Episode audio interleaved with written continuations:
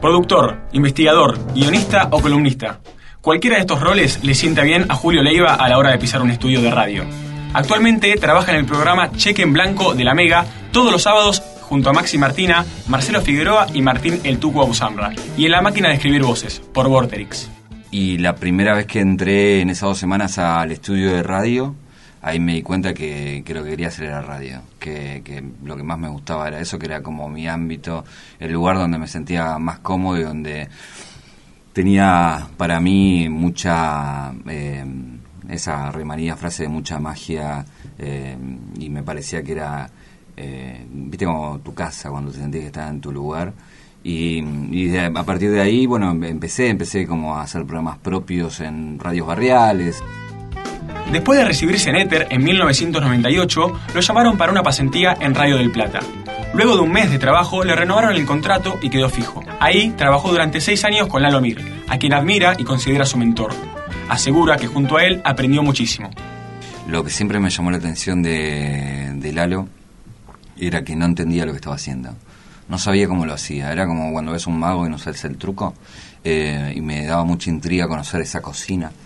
Eh, y cuando mm, trabajé con él y pude ingresar a esa cocina y entender un poco su cabeza eh, y aprender esos trucos, tuve la suerte de estar con un tipo al lado que tiene como un pensamiento lateral, un artista, un creativo y alguien que tiene una cabeza que funciona de otra forma. Eh, y como te decía, tiene un pensamiento que va con otra lógica, con lo cual es todo muy creativo. Fue el director de Piedra que late, una película documental sobre el recital del Indio Solari el 3 de diciembre en el hipódromo de Tandil. El show contó con lo que algunos consideran el pogo más grande del mundo. Además, incluye una entrevista mano a mano entre el indio y Mario Pergolini, elegido específicamente por Leiva. Fue una de las escasas veces que se lo vio al indio en una entrevista.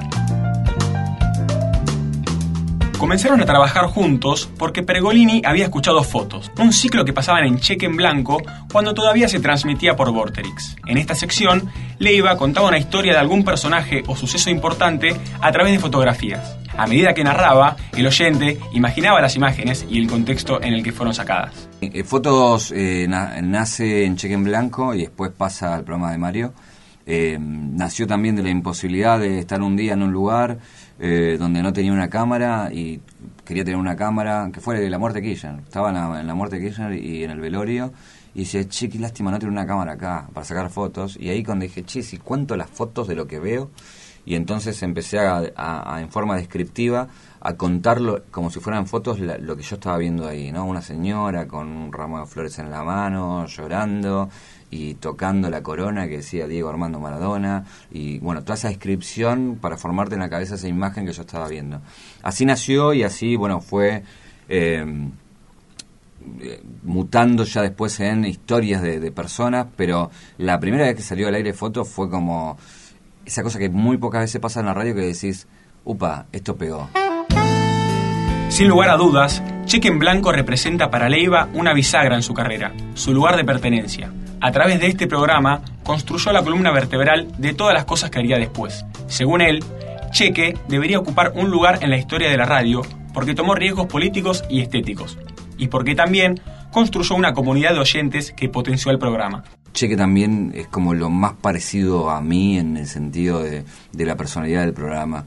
Es el lugar donde eh, fui construyendo de alguna manera la, eh, columna vertebral de, todas las otras cosas que, que fui haciendo. Eh, y es un lugar de pertenencia muy fuerte para todos nosotros los que hacemos parte de, ese programa y que logró cosas eh, impensadas hoy en, hasta hoy en día, un programa que haga una fiesta una vez por año y junte 2.000 oyentes, donde esos 2.000 oyentes canten canciones del programa, eh, respondan a, preguntas que son del programa, todas las 2.000 personas a la vez. Para Leiva, Vorterix es mucho más que una radio. Según él, es televisión, radio e internet, todo en uno. Y lo que tiene de bueno es que uno puede escucharlo por la radio, verlo a través de la web y también acercarse al teatro para participar de una experiencia en vivo. Yo creo que fue muy innovador, muy innovador. Hoy en día verlo, eh, quizás ya nos acostumbramos tanto a todos los cambios que por ahí parece una pavada, pero hoy que podemos streamear por Instagram, que podemos streamear por YouTube, por Facebook, cuando apareció Vortex se streameaba. O sea, antes, y, nadie, y no lo podías hacer de otra forma, un medio no lo podía hacer de otra forma. Eh, esa visión de, anticipación con respecto a lo que se venía, eh, nos costó a nosotros mismos entender lo que estamos ahí adentro. Y Mario ya, ya lo tenía en la cabeza. Eh, y, ese peso también en, lo, que, lo que era el contenido digital, que ahora todo el mundo está empezando a hacer contenido digital.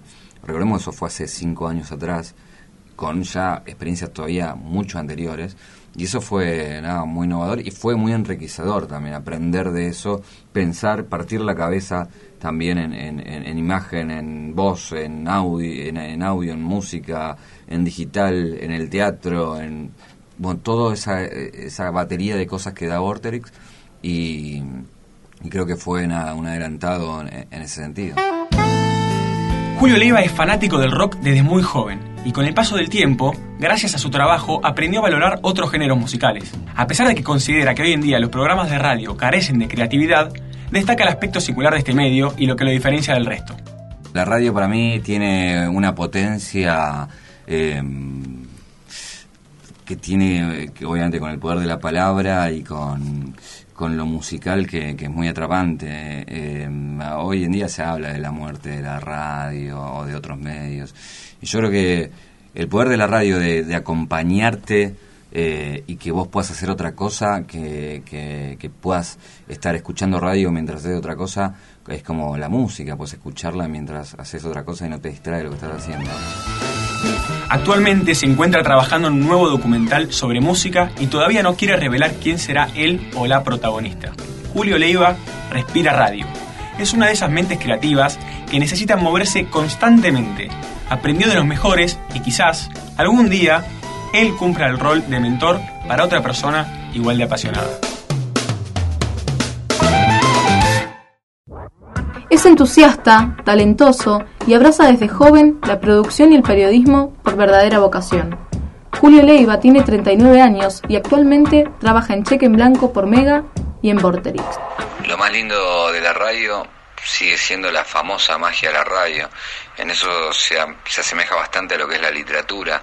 Uno con muy pocos recursos puede crear mundos y, y está esa cosa de la magia que, que no pasa en, en, otros medios. Em, la mentira más grande en radio puede ser una gran verdad si está bien hecha y creo que e, eso lo sigue teniendo, por más que haya algunas radios que se vean hoy en día. Y después lo que logra con el oyente, sigue logrando esa cercanía y ese acompañamiento que, hace que el oyente sienta más cercano a, alguien que trabaja en la radio que en otros medios. Em, sigue siendo un lugar de, pertenencia eh, y de acompañamiento en muchos puntos.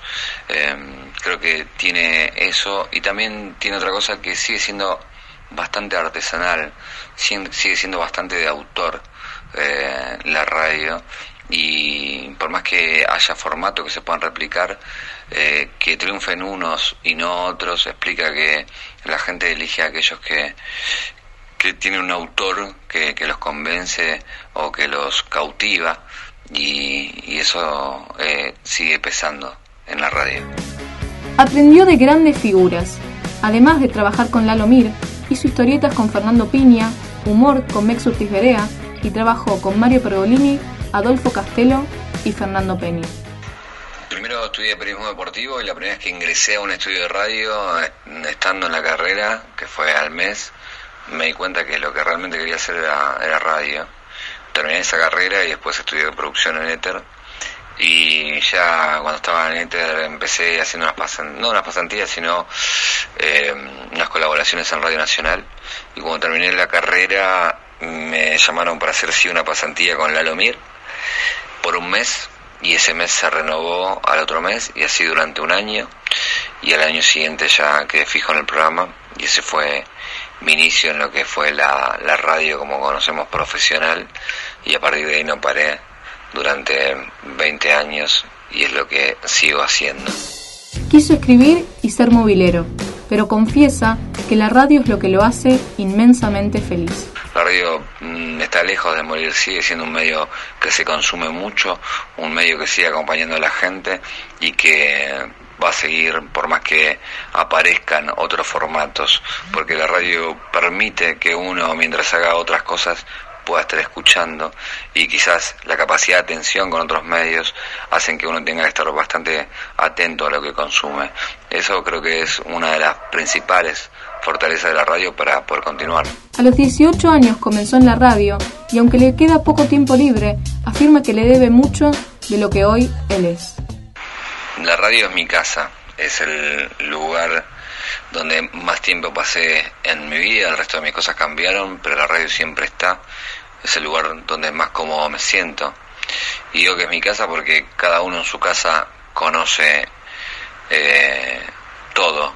Y en la radio también me pasa eso, que conozco casi todo en la radio, porque hice de todo en la radio. Arranqué desde sirviendo café hasta producir, hasta dirigir una producción, armar equipos, armar programas, hacer móviles, editar, escribir. Em, entonces pude explotar todas las herramientas que la radio tiene, conocerlas y, eso me da eh, la comodidad para poder usarlas y también para poder romperlas y poder buscar eh, continuamente algunos formatos para contar las mismas cosas de manera distinta.